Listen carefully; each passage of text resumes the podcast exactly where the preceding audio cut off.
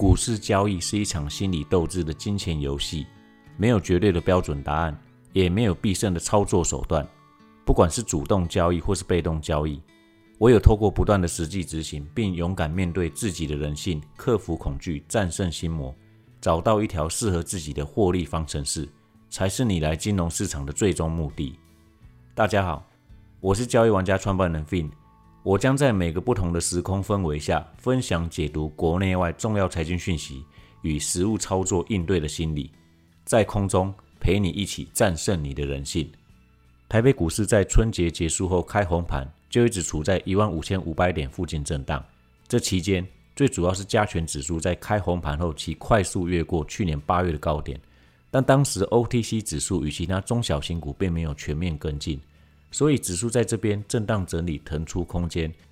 目的是在等 OTC 与其他中小型股补涨上来。而在上周，OTC 指数整个超越了大盘的涨势，接下来才是决战的关键，到底是多还是空？就盘面上的走势来研判，重要的类股如电子类股已攻上去年八月反弹波的高点，其他像是钢铁、汽车也早已攻过去去年八月反弹波高点，特别是观光类股。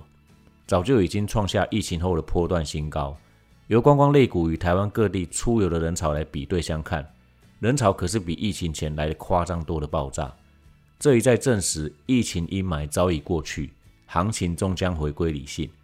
过去这三年的行情，在疫情爆发时，全球金融市场瞬间进入黑天鹅来临的恐慌初期，而后在二零二零年三月六日起，美股有连续十个交易日内垄断好几次。几乎是日日雪崩式的下跌，当然台北股市也没有逃过此劫。由三月五日的收盘点一一五一四，从三月六日开始跌到三月十九日，共十个交易日内就跌到了八五二三点，将近三千点左右的恐慌行情。国安基金管理委员会在当时的三月十九日于盘后召开临时会，授权隔天三月二十号就可以进场护盘。几天后。美国联准会于三月二十三日更史无前例地宣布无限量 QE 政策来挽救全球性的黑天鹅灾难，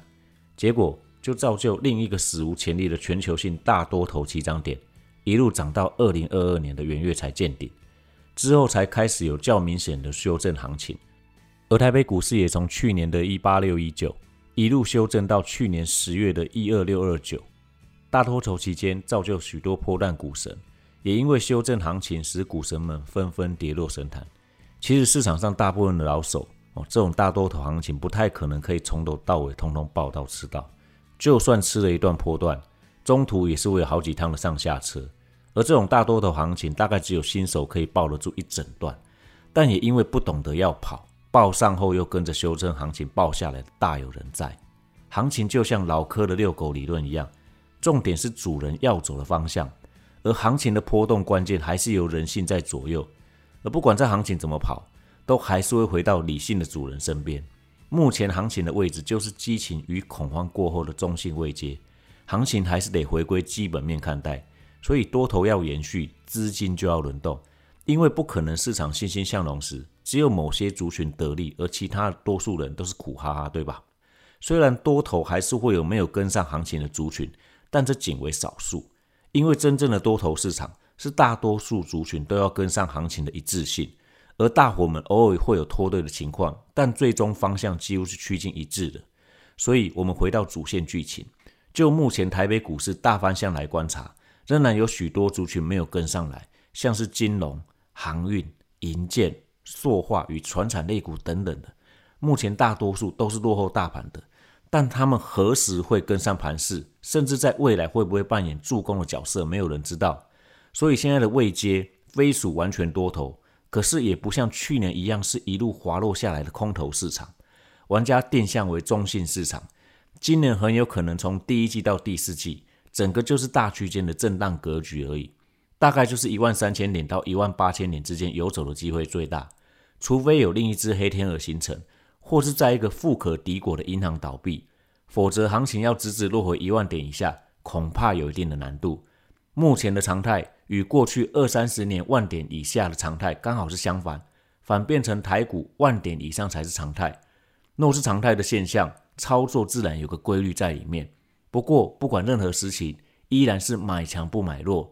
虽然偶尔会有底部的妖股往上做一段大喷发，但这永远不会是我们节目里要讨论的范围。因为法规的关系，玩家不会在节目里去推荐任何股票，最多就是聊到产业的未来去发展，代表性的龙头有哪些。而聊到大方向时，或多或少会举例一些全指股，像是台积电、联发科等等的观察指标。但这也不是要你们去买它们，